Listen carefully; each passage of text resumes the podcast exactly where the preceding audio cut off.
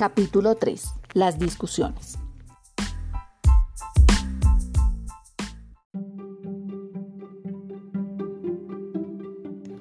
Pasó una hora arreglándolo todo, recogiendo la ropa sucia, ordenando los cómics, los libros, los juegos y lo más inimaginable que de tanto en tanto aparecía por debajo de algún montón de porquería. Encontró cosas que había perdido hacía días, semanas y descubrió alguna otra que ni siquiera sabía que tenía. Luego metió la ropa sucia en el cubo destinado a tal uso en el baño cosa que nunca hacía pese a las repetidas órdenes de su madre. Cuando la habitación estuvo como una tacita de cristal, salió mucho más tranquilo. Su madre ya no planchaba, ahora cocinaba. Y eso que llegaba con el tiempo justo del trabajo que tenía por las tardes y solo por las tardes, aunque ya hacía mucho tiempo que buscaba también uno por las mañanas. De alguna forma, era como si ese tiempo la hiciera progresar más que a nadie. Ya he ordenado mi habitación, le dijo Miguel. Ah, ¿sí? Sí. Bueno, ya no tenías por qué, pero al menos eso dice algo en favor de tu honestidad, aunque sea tarde. Me ahorraré hacerlo cuando te vayas y la alquile. Oye, ma, que yo no voy a irme. ¿Vas a ponerlo difícil? frunció, el ceño ella. Los desalojos por la fuerza siempre son tristes. Bueno, ma, ya está bien, no, protestó Miguel. Volvió a encontrarse con aquella acerada mirada. Miguel, te lo repito. Ah, no es una broma. Ve, vete buscando a dónde ir y no esperes hasta última hora. Y sé ya te dije que no es negociable.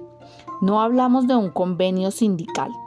Aquí yo soy la jefa y la que manda, y tú el empleado. Eso significa que yo decido y tú te vas. Y ya te dije antes qué punto. Eso quería decir que aquí se acababa la discusión, por la vía directa. La puerta del piso se abrió en ese instante y en un segundo por el pasillo apareció su padre, que llegaba puntual, como siempre, y con cara de cansado. Fue a decirle hola, pero como estaba su madre delante no le comentó nada del despido, solo le dio un beso. Su padre encima puso el dedo en la habitual llaga de cada día. ¿Qué ha roto hoy? preguntó desanimado. Nada, cielo, contestó ella. Pues vaya, qué bien. Va, como si rompiera algo cada día. Miguel prefirió tener la boca cerrada y esperar. Esperar primero a que ellos dos hablaran y comentaran las vicisitudes de la jornada, siempre escasas, salvo que él hubiera hecho una de las suyas, y después a que su padre se sentara en la butaca de la sala, dispuesto a pasar sus 15 minutos de relax leyendo el periódico antes de preparar la mesa para la cena.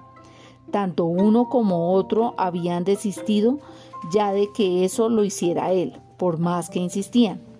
Miguel se evadía siempre de lo que no le gustaba. Y como no le gustaba casi nada, y menos ayudar en la casa, por lo menos su madre no le había dicho que a su, a su padre ni una sola palabra de la carta. Así que...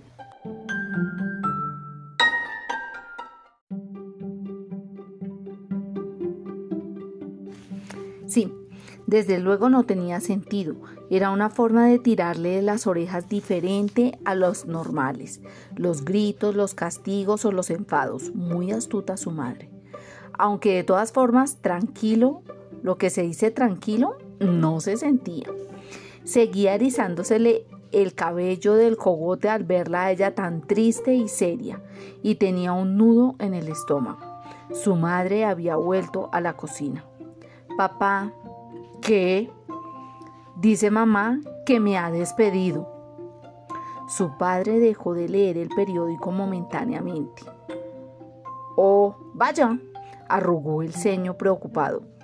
Es cierto, me dijo que lo iba a hacer. Lo siento, hijo. ¿Cómo que lo sientes? Bueno, Me habló de eso hace una semana y sinceramente no creí que llegara a ponerlo en práctica tan rápido. Pero con lo de ayer y lo de anteayer, supongo que... Bueno, en fin, mala suerte, aunque no es el fin del mundo. Seguro que saldrás adelante. ¿Se habían puesto de acuerdo los dos para gastarle una broma? Era eso, ni más ni menos. Y reconocía que sí, que se lo había ganado.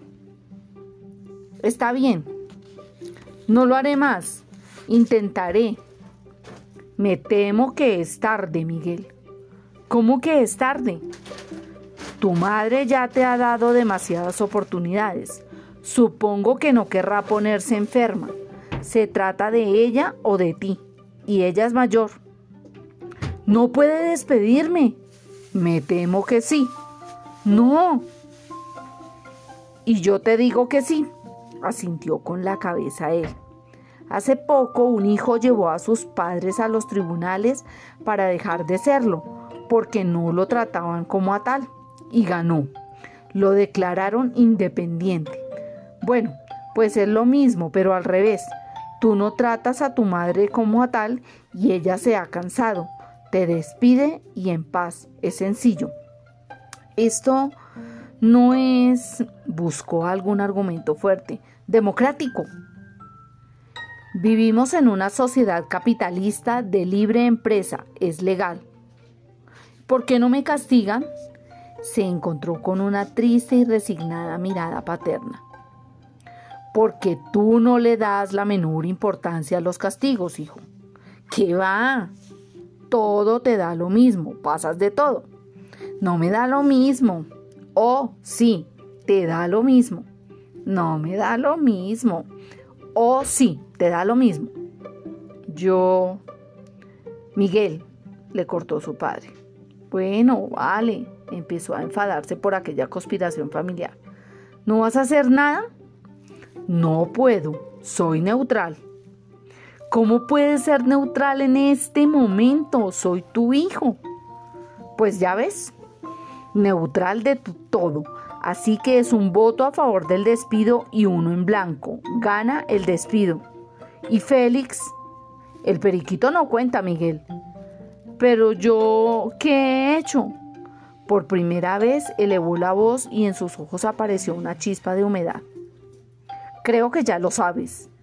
He ordenado mi habitación, la punta del iceberg. A veces su padre decía cosas sin sentido. ¿Qué tenía que ver un iceberg con lo que estaban hablando?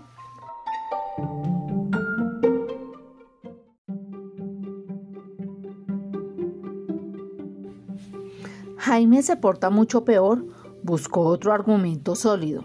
Jaime no es nuestro hijo, sino de la tía Amalia, y ese es su problema.